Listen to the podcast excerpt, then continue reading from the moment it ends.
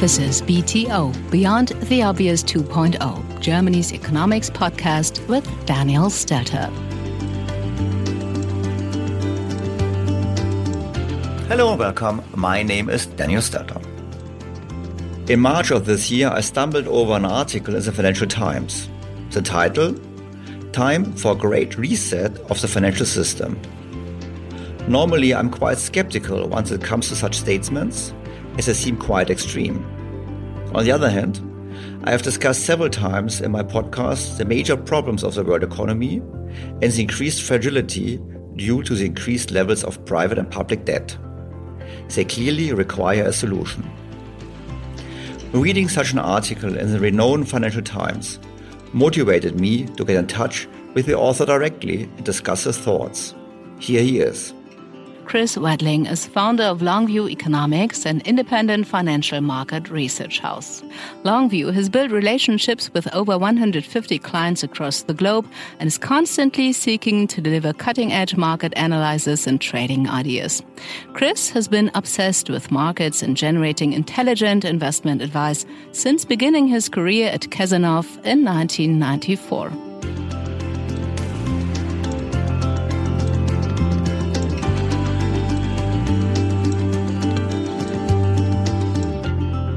Dear Chris, a warm welcome to my podcast. Thank you. Lovely to be here, Daniel. Appreciate the invite. Chris, I, I thought it would be interesting to talk to you because um, I read a very interesting piece you wrote in the Financial Times in March, where you basically said, well, it's time for well, a great reset of the financial system. And I found it interesting because in the Financial Times to read about the need for a great reset of the financial system is a strong statement. So um, what leads you to a belief that there is a need for a reset of the financial system? Yeah, thanks, Daniel. Um, yeah, it was great to get the article in the FT, uh, and I appreciate them putting it in. I realise it's not necessarily their entirely what their normal type of of article, but yeah, I mean, I, I I've been studying the uh, the monetary system of the world um, in conjunction with my job in financial markets, which is predicting financial market direction across across global asset classes and across the globe. So, as part of that, I, have spent 30 years trying to work out how markets work and and how the the banking system and and the monetary policy interact with financial markets.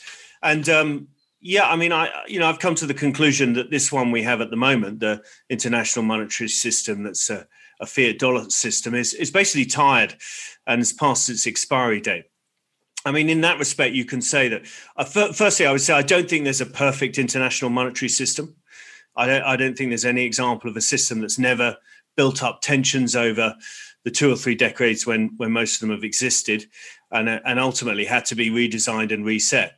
And I think this one's just the same. It's it's uh, you know on average international monetary systems last twenty or thirty years. This one's what since 1971, uh, just 50 years old. So it's very old in terms of uh, the sort of length that these systems tend to last. And I, I just think this one is um, stretched at the margins. There's um, the whole structure of it has allowed us to have this debt super cycle. Um, I think Graeber, David Graeber is very good on his book on the 5,000 years history of debt. And it makes it quite clear that you don't get private private debt super cycles like the one we have had in the last 20 or 30 years. It's utterly unique. And I think understanding what's driving that gives you a sense of why it needs to change. And of course, the massive buildup of indebtedness, the massive um, uh, expansion of commercial banking systems, balance sheets, all of this is related to the way the structure of the system set up. And all of this has delivered a system whereby the few do very well and the majority do very poorly ultimately. They're highly indebted and uh, the inequality rises. And I think the monetary system and the banking system and the way they interact with the housing markets are all at the heart of the sort of income and wealth inequality that we see today. So we have a system that really um, channels money um, and savings into unproductive uses like mortgage debt and pumping up house prices, and a system that doesn't channel money and savings into uh, productive uses and business and investment in the economy. And, and, that, and that actually goes a long way to explaining the type of structure of economies we have today highly indebted, very high consumption share of GDP, very low investment share of GDP. and very low productivity growth in many of them. So, uh, you know, that's why I think we need a reset. I think it's old, it's tired, it's expired. I mean, you just need to look at the fact interest rates are zero or negative in many parts of the world, and we're printing money hand over fist to get a sense of it being tired and old and expired. Um, and I think we should reset. But if you let's just let's before we come to the reset, let's probably uh, get to a better understanding of how the system works. So the, the system is currently a system where banks create new money by handing out loans. And as you point out in your article, uh, the most preferred assets uh, banks finance is real estate, which explains the rise in real estate prices. And we all know, or most people know, that the increase in wealth in the Western world is mainly driven by higher real estate prices. So Thomas Piketty's worries around the inequality is basically nothing else than reflections that real estate prices have gone up because of higher leverage. That's basically you're saying. But um, is this a problem around the system, or is it just that we uh, forgot to tell banks that they should focus their lending on productive users? Well, no, it's a problem around the system. So, um, so I have this story of a sort of a mortgage queue to an eighth, which works well in the UK and actually works pretty well in most countries. If you think back to the 1970s, um, you know, if you wanted in the UK, and this is the same in many parts of the world, America, Australia, parts of Europe, if you wanted to have a mortgage, you had to, in the UK, for example, get in a queue at a building society and wait until enough people had saved enough money. And the building society manager said, okay, great you're you're next in line. Here's your mortgage. Off you go. Which actually goes to the heart of the origins of building societies in a in a pub in Britain. I think when 15 people sat around a table and and draw straws uh, as to who would get the first mortgage, and between the 15 they saved every month. And the first guy, you know, once there was enough savings, got his mortgage and bought his house and onto the second one. So so that was not about money creation. That's the point. That's about savings being being used to create a mortgage rather than, as you said, uh, post um, uh, Thatcher deregulation and Reagan deregulation in the early 80s, and then Basel one, two, and three, the regulatory systems that have been that have been brought to bear, um, such that commercial banks have entered the mortgage space, and when they make a loan, they create new money. So you get to the the stat that Positive Money, a, a, a, London-based think tank, put out a few years ago that in the ten years leading up to the financial crisis, um, you know, ninety-seven percent of money was created by commercial banks, new money, and of that, of all that money that was created, um, I think the stat is. Let me make sure I get it right. Um, yeah, forty percent went into the property bubble, thirty-seven percent went into financial markets and speculation. 10% of that newly created money went to credit cards and personal loans, and 13% to businesses. So, really, what your banking system in textbooks is supposed to do is channel savings into, into businesses. But actually, only 13% of, of the expansion of their balance sheets went that way. And by the way, it was newly created money, most of it anyway. So, so um, why why is this different? This is different post 1971 and particularly post 1980, because prior to that, almost all international monetary systems had an anchor. And of course, this one is a fiat dollar system. It has no anchor. And if you don't have an anchor, you can create as much liquidity as you want globally, which is another way of saying you can create as much debt as you want across the globe. And of course, that's exactly what's happened. And that's why we've had a debt super cycle that is um, you know, really quite ex- enormous. I mean, there are no historical precedents in, in private sector debt terms for what we've had in the last 20 or 30 years. And of course, really, fr- from um, from the Babylonians all the way through till 1971, almost all monetary systems, they all had an anchor, whether it's silver, gold, silver and gold, or it's copper, etc., etc. Until this one, this is this is utterly new, unique. And and yes, um, as we all know, monetary systems, governments took monetary systems off their anchors during wars. They printed money and then they put them back on the anchor post the war. Um, of course, Churchill famously doing that in the 20s, causing a Great Depression in the UK. And yes, there are issues with that. As I said, no system's perfect. But the point is basically, other than wars, for a few thousand years, as much a history as we have, there's always been an anchor until the last 20, 30, 40 years. So, but you, you point out that it was a political will because you know, Reagan and Thatcher they wanted to mobilize the economy. That's why they did deregulation.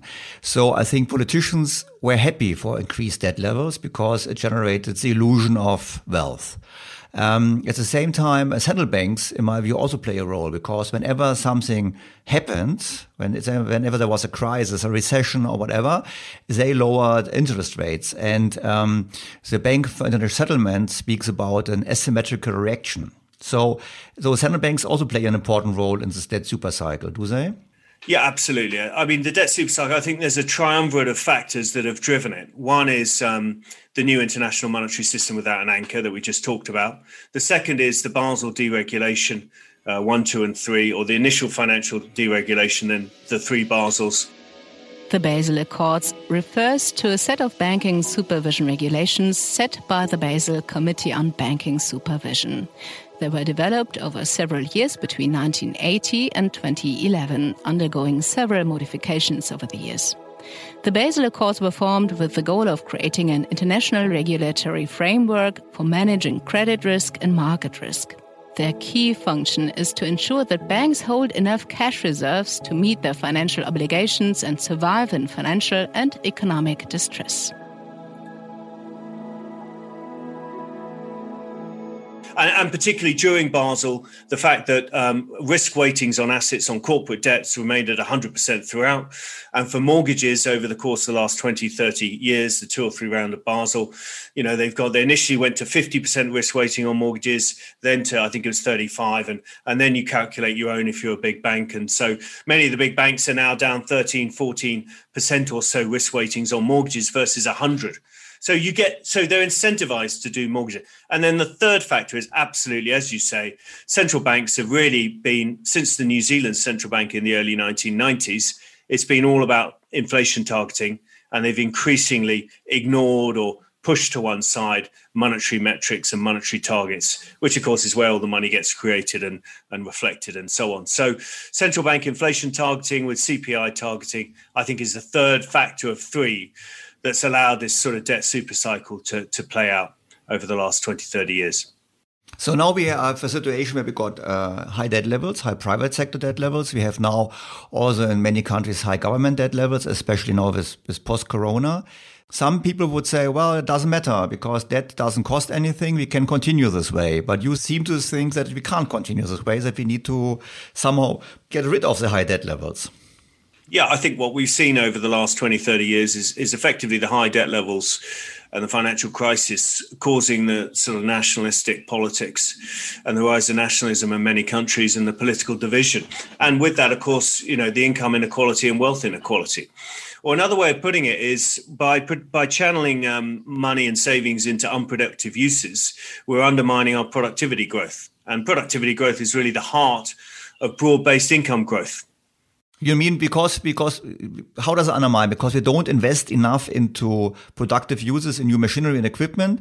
That's the reason, or do we see another another um, factor driving or leading to low productivity growth? Well, we're channeling money rather than channeling, yeah, well, exactly. Rather than channeling money into businesses, we're channeling it into mortgage debt, and mortgage and housing is not a productive asset. It's as, it's as simple as that. And but but it, and but you add to that because what happens is, of course, you then have too much indebtedness, and you have you know you end up with a financial banking crisis, and then you socialize the losses as we did in the GFC.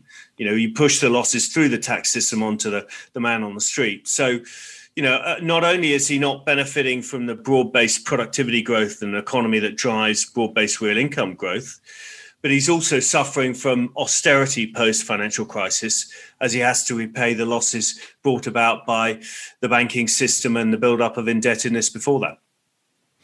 Okay, now we have a world with very high debt levels. What should we do? Because I would say my impression is always politicians are hoping for inflation to do the fix. Yeah, well, I don't know about you. I feel I've been listening to that story for a long time, um, and they're struggling to get it to come through. Um, and of course, if they do get it to come through, there's every chance they'll lose control of inflation. So I, I personally think I, I, like the idea of a debt jubilee that, um, you know, and whether it's a, a cancellation of, of, partial debt or all the debt or large chunks of it, I don't know. I think that's up for discussion. But there's too much debt in the world, so why not cancel it? And, and as I said in the FT article, you can start with a with a government debt that's owned by the central banks Uh, now I know there's some challenges to do with accounting, and every time you create new money, uh, and you know there's a liability, there's another side to that. But I think these can be dealt with. I think these, with some creative accounting, you can get you can get past these problems. So, yeah, I think reset the system, and one part of that is cancelling is cancelling some or lots of debt. So, but you know, but let's go step by step. So Basically, the central banks are holding big chunks of government debt, also especially in, in, the eurozone, and you basically say, okay, they should just cancel it. That's what Adair Turner's also saying. Just cancel the debt, so write it off, or basically say, okay, we will never ask it back. The Japanese are on the same path. So that's one part of it. Then you say, okay, but it's only a part of it. It's not really a big, because it's just a small chunk held by the central bank. Still, the biggest part is still held by private people, by private sector. So, um, how should it work in the private sector? Like, make this very concrete. So many Germans have a life insurance. A life insurance is normally buying government bonds. So the government now is canceling the debt. So life insurance is gone. So it's, you know, it's always easy to talk about debt cancellation, but it also means wealth cancellation in a certain sense. Yeah, of course. Um, but then you have to think about who holds most of the wealth. So, in a sense, you know, the vast majority of wealth, and I forget the stats, but the vast majority of it's held by the few.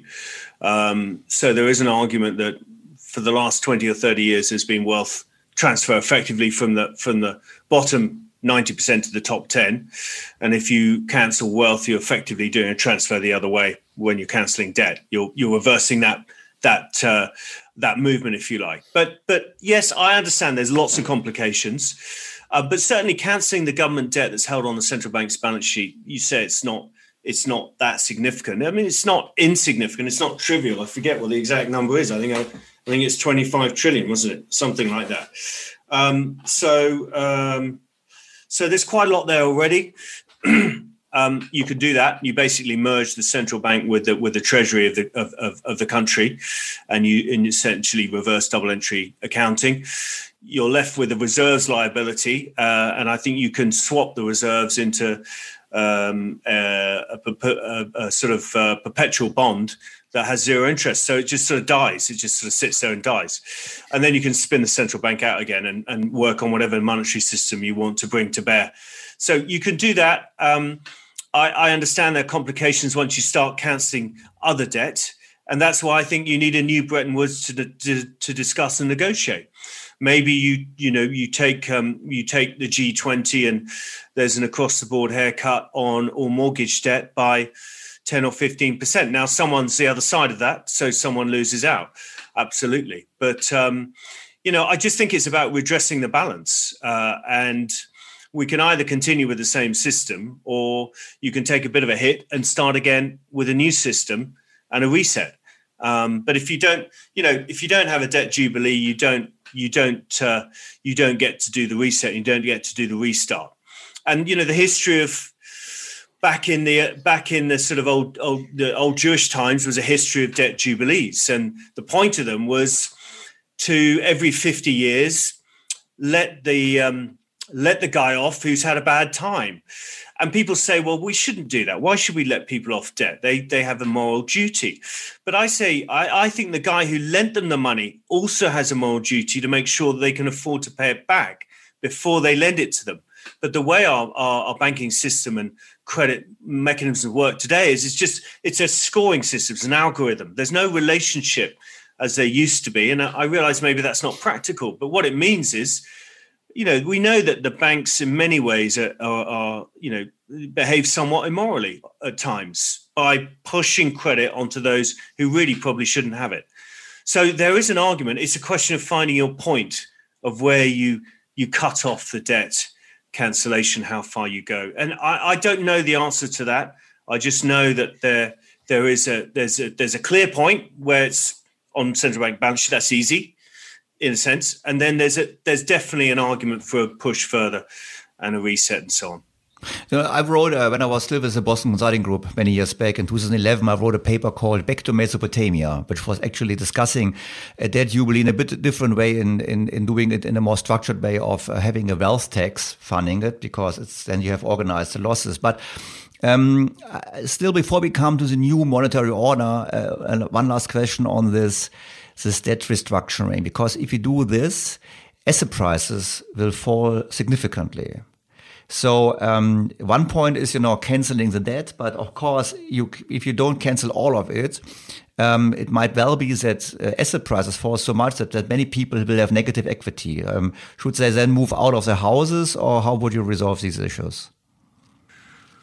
Well, um, if you cancel a lot of their debt, you know, I'm not sure the house prices will will fall that much, will they? I mean, I think that that that's that's up for debate because. Yeah, but if you if you change, sorry for interrupting, but if you change the, the system currently, um, if you buy a flat in London, um, you know you pay very high price. Why? Because you're competing with people who are able to get a big credit from the bank. But in the once the reset has started or that is done, we will have a different system and we will come to it how it might look like. And then there's less credit available and therefore this implies much lower asset prices compared to today. Yeah, that's a fair point. Um, and I suppose if you've cancelled the debt proportionately um, across across the system, or or proportionally towards those with less equity, or I mean, you'd have to think about that. I think in terms of the workout, but yeah, I would accept the point that the reason asset prices and house prices are so high is because there's creation of so much debt. Um, I don't know how much they go down when you cancel the debt. Um, I think that's an interesting question um, because it depends on how much stress there is in the system, probably. Um, how much they go up after that is going to be much more muted because there's much less debt creation. Fair point. Um, but how much do they go down? I think probably depends on how much stress you create when you create the new order. I don't know the answer. I'd have to think that one through, and and clearly it's a challenge. Um, but but the reality is, for the vast majority of of house, homeowners, they have so much housing equity. Um, a, a 10, 15 percent hit would would not be too much of a big deal. And and and to flip it on its head, there's an awful lot of people who'd be quite happy because their housing suddenly much more affordable and they haven't got one. And as you know, that's one of the great generational divides of the day. Um, so, so you're creating more equality and a system that's fairer in the medium term. There's some challenges along the way, um, but but they're winners and losers in every system. And if we don't change the system, the guys that haven't got a house today are you know are going to be left even further behind. So generation rent, all that sort of stuff. Let's assume the G20 goes together, gets together, and says, "Okay, we understand this. We have to do a big uh, global uh, debt jubilee, uh, orderly debt restructuring, and we have to change the system." So, what would be your proposal for the for the new world order? Well, I think one thing you definitely need is you need an anchor. Um, so we need an anchor that stops um, commercial banks from creating liquidity in excessive amounts of debt. I think that's your first starter for ten. Um, how you would do that, the, plausibly with a with a digital currency. Uh, what troubles me about that is, and this is a bit like Milton Friedman's rule, isn't it? That you basically should have five percent per annum growth in the money supply. It's another way of making that kind of rule so that uh, money, money, you know, debt creation and, and, and money creation don't become too rapid, and don't create the boom and bust. That's certainly one thing you could do. And I think with that, you might want to introduce some sort of rule that during a financial crisis, that the amount of money that can be created in one year is relaxed for 12 months or 18 months. Because of course, you know, th- this is where the problems have come in the past, isn't it? They, you know, you have this central banks have, have been, you know, historically been good at managing financial crises and providing liquidity, but they're struggling to know when to stop now. I think that's the problem, isn't it? You have QE1 as an emergency, but that emergency never seems to go away. It just keeps coming back. So I think maybe maybe a, a digital currency with a, a, fixed money supply growth each year, and that rule that allows you to deal with uh, with crises. I think a more radical option is one of the ones Positive Money put forward, which is the idea that you stop commercial banks from creating money and they simply become what banks were originally uh, sort of uh, de- depositories. So you put your money in and the bank passes it on and clips the ticket along the way. Uh, so the bank doesn't create any new money. Commercial banks don't create new money. All money is created by the, the government. So sovereign money system. And you know the government has a rule, um, and, and, actually I like their idea. There's an oversight board, like we have an independent central bank. Um, you're probably familiar with this with this proposal, yeah, and they oversee, and the rule is five percent growth a year, or, or, or a degree of flexibility, or some sort of target that within a range, that kind of idea. I think there's a lot to be said for that. And then what you don't do is you don't have uh, commercial banks creating a ton of money, a ton of debt that forces up asset prices and house prices and creates the income and wealth inequality. And then the other one, I suppose, is uh, I think uh, you know Kotlikoff's Lawrence Kotlikoff's proposals around, which I think you would describe as a, you know, I'm not an absolute expert on this stuff, but it's sort of an advancement of the narrow banking proposal from the 1930s, and and with with the idea that banks are quite narrow, quite clean in their function, Lawrence Jacob Kotlikoff is an economics professor at Boston University. His proposed reform of the financial system, called limited purpose banking, transforms all financial companies with limited liability, including incorporated banks, insurance companies, financial exchanges, and hedge funds, into pass through mutual funds, which do not borrow to invest in risky assets, but instead allows the public to directly choose what risk it wishes to bear by purchasing more or less risky mutual funds. According to Kotlikoff, limited purpose banking keeps banks, insurance companies, hedge funds, and other financial corporations from borrowing short and lending long, which leaves the public to pick up the pieces when things go south. Instead, Kotlikoff argues limited purpose banking forces financial intermediaries to limit their activities to their sole legitimate purpose financial intermediation. It would substitute the vast array of federal and state financial regulatory bodies with a single financial regulator, which would have a narrow purpose, namely to verify, disclose, and oversee the independent rating and custody of all securities purchased and sold by mutual funds. And then you have investment trusts, which are, say exactly what they do on the tin. So if you lend money to an investment trust, it could be a mortgage investment trust you take a bit more risk. And then the other side of that, you know, it's all mortgage lending. And, you know, once in a while you might take a hit, uh, but you're not going to be backed up by the government and the central bank. They're not going to bail you out. They're only bailing out the very pure narrow banking system where, where pure, simple savings with little return and therefore little risk are, are housed. So you're splitting the, the, the financial system into a very narrow backed, government backed uh, system and then a broader, riskier sort of almost wild west, if you like, of, of finance. That you you you, you know you, you, put your money there, you take your choice, off you go. So, I, I you know I don't know the answer. I just the one thing I know we must have is we must have an anchor, and we must stop the debt creation and the liquidity creation because I think that will go an awful long way to addressing, you know, a lot of the unfairness in the world economy today. Uh, on your point of positive money, I'm sure you're familiar with the Chicago plan. The Chicago plan in the 30s, which was similar. And um, actually, the IMF, they did a, um, a, study a few years back doing a calculation, and they really found that it would work. And actually, in the, in the shift from the current system to the uh, positive money system, actually it would generate so much money that was also allowed to reduce debt levels. So this would also be a way of doing a reset, um, at least according to the IMF. Chris, you're advising um, financial investors. That's what I read on your on the webpage of your company. Um, how do they react to your thinking? You know, because I could imagine that not so many were so happy about your views in the article and say, well, you know, but we like the system as it is. Why, why, you know, and, and you benefit from it as well. So why do you want to change it? What's your, what do you hear from your clients, if I may ask? They're, mu- they're, they're much, they're much sort of kinder hearted than you think. Um, I think they all look at the system and think it's sort of nuts. I mean, that, that, that was one of the other point I made in the article. I mean, we sit here in financial markets and and and work and the key to working out where the S and P is going to go is just working out what the Fed's going to get up to and how much money they're going to print and create. It's kind of lost. You know, financial markets are supposed to be about fundamentals and price discovery. They're not supposed to be about central bank liquidity.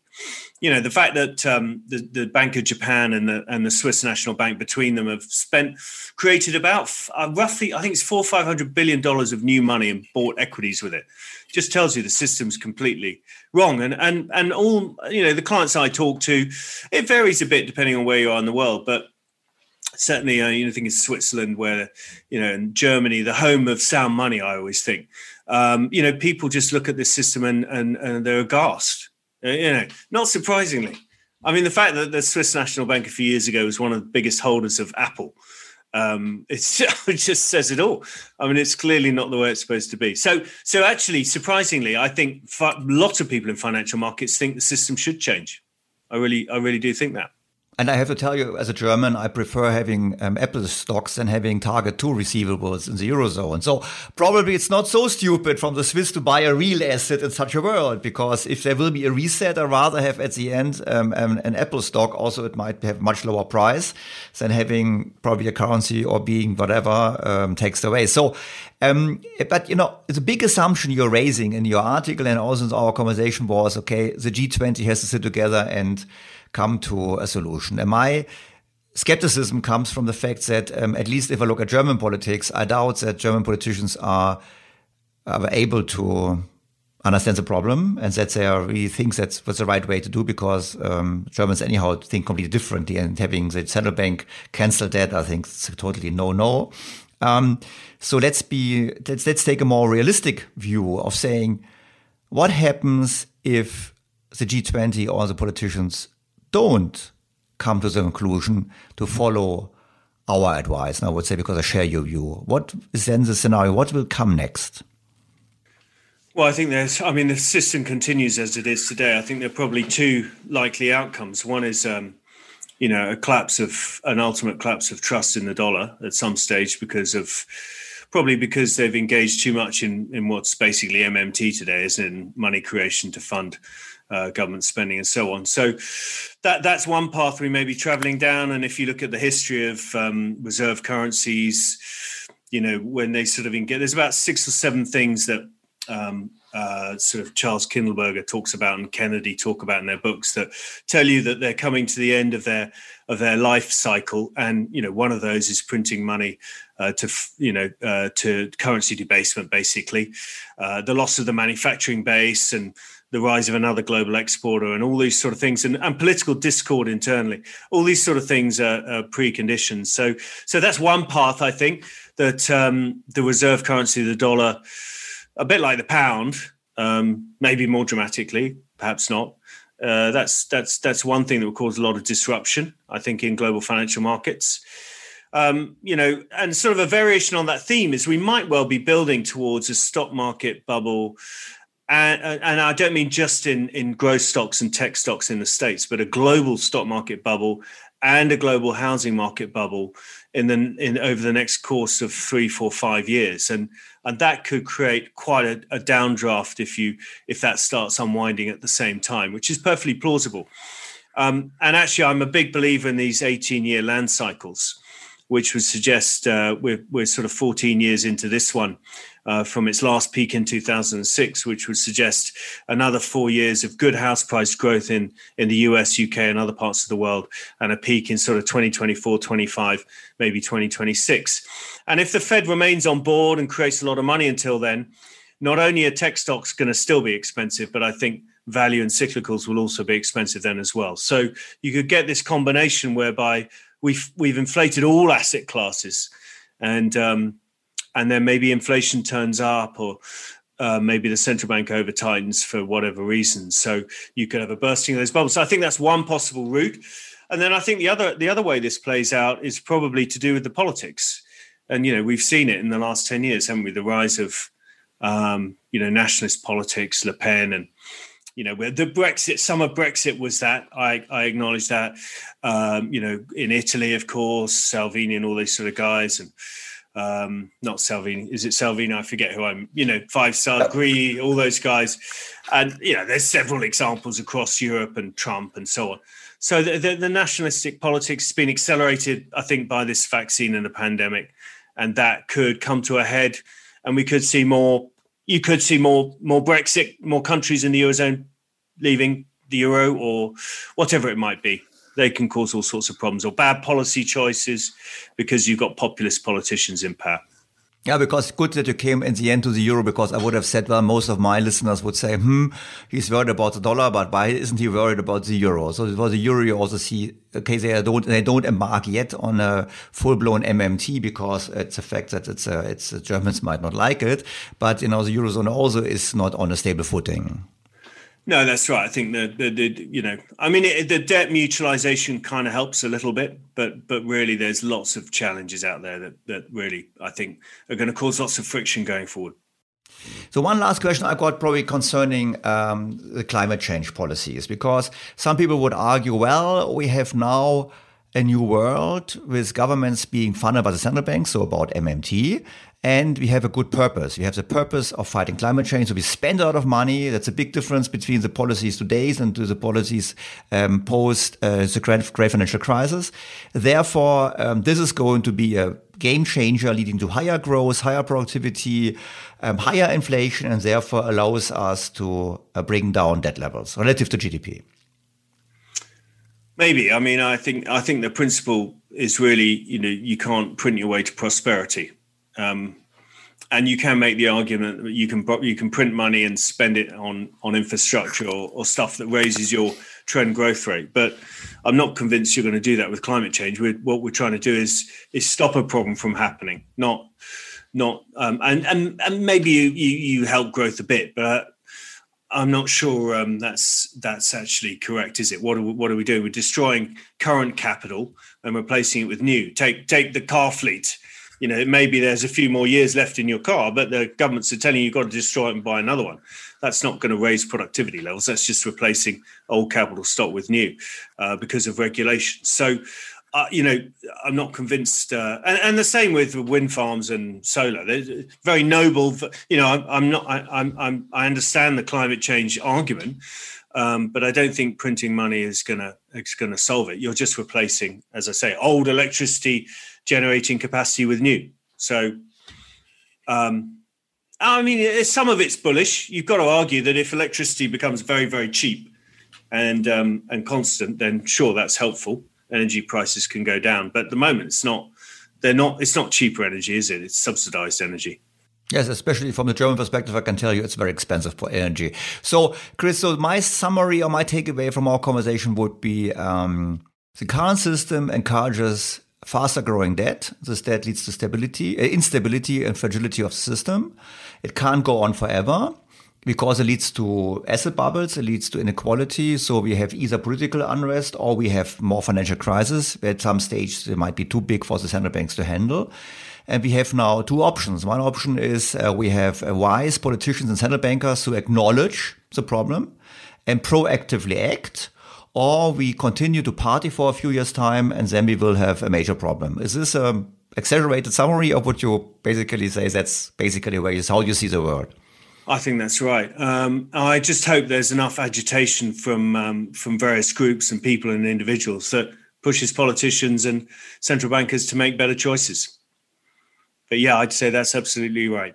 We need a reset and we need an anchor and it'll be it'll be really important for economic justice and fairness in the world, and uh, and therefore for stability of the global and political economy. Chris, thank you very much for these insights. This was very helpful, and I'm sure. Let's hope with our conversation we make a little contribution because it's heard also for some politicians, as I know, that this is going, they're going to come, that we have a constructive way of dealing with the problem. Thank you very much. Thank you. I appreciate it. Thank you.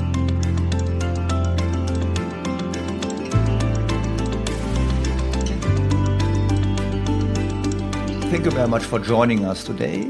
I look forward to welcoming you again in the future for another edition of English language interviews of the podcast BTO Beyond the Obvious 2.0. I'm Daniel Stelter. Thank you very much for tuning in.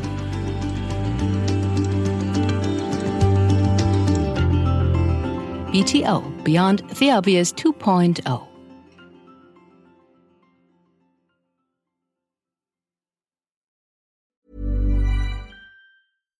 BTO Beyond the Obvious mit Daniel Stelter beginnt sofort.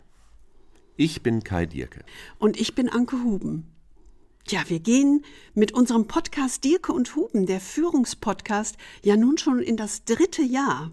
Und für den Start in dieses Jahr haben wir uns wieder ein Thema ausgesucht, das uns alle umtreibt und fordert. Wir haben es genannt Krisenjahr 2024. Eine Frage der Haltung. Ja, und wenn man auf 2023 zurückguckt, muss man ja sagen, es war wirklich ein sehr forderndes Jahr für alle. Und mal ehrlich, wenn wir jetzt auf 2024 gucken, das wird uns wohl eher mit noch mehr Unsicherheiten konfrontieren. Die englische Wirtschaftszeitschrift Economist nennt das so schön Permavocation, also ein Zustand permanenten VUCAs. Das ruft geradezu nach einer Haltung der trotzigen Dennoch-Zuversicht des ja. Camuschen Sisyphos. Allerdings. Und deshalb wollen wir Sie zu Beginn dieses Jahres mit einem etwas anderen Blick auf Ihr Selbst inspirieren. Es geht um die Kultur der Performance und die Kultur des Charakters, um ein neues Modell der Lebensphasen und uns als raffiniertes Tier. Ja. Ha, es geht um Adam 1 und um Adam 2. Was das ist? Na, hören Sie doch mal rein. Sie finden alle Folgen unseres Podcasts in Ihrer Podcast-App unter Dirke und Huben, der Führungspodcast. Auf unserer Website dirkehuben.com und in den Shownotes dieser BTO-Folge. Wir freuen uns auf Sie. Und bis dahin wünschen wir Ihnen viel Freude am Führen. Und jetzt geht es weiter mit Daniel Stelter in BTO. Was ist noch besser als ein guter Plan? Die Möglichkeit, ihn zu ändern. Mit integrierter KI bietet Workday kontinuierliche Innovationen, die Ihnen helfen, agil zu bleiben, egal was passiert. Workday, the finance and HR system for a changing world.